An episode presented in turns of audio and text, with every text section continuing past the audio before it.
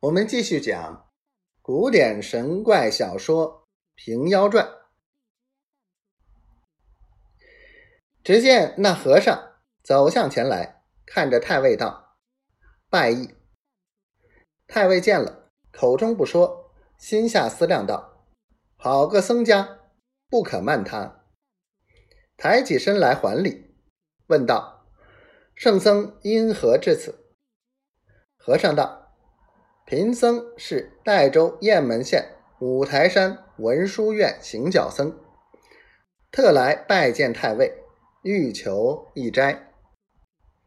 这太尉从来敬重佛法，时常拜礼三宝，见了这般的和尚来求斋，又来的蹊跷，如何不惊喜？太尉叫请坐，和尚对着太尉坐下。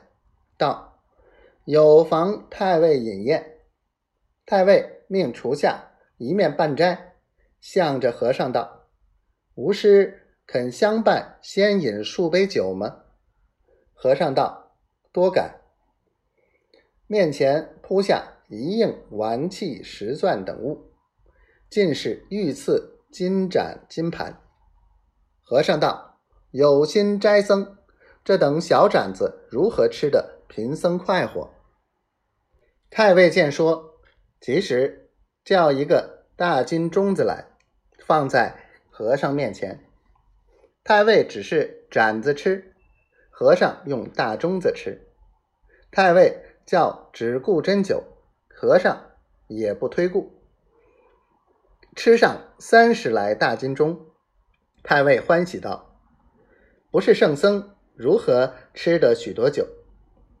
厨下禀道：“素食办了。”太尉道：“斋食既完，请五师斋。”叫班将来，放在和尚面前。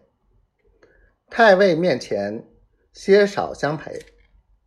和尚见了素食，拿起来吃，只不放下碗和珠。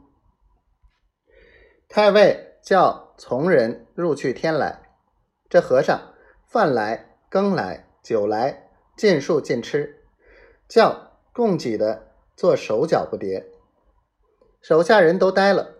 太尉见他吃的也呆了，道：“这个和尚必是圣僧，吃酒吃食都不知吃去哪里去了。”只见和尚放下放下碗和箸，手下人道：“惭愧，也有吃了的日子了。”和尚道：“财宝了。”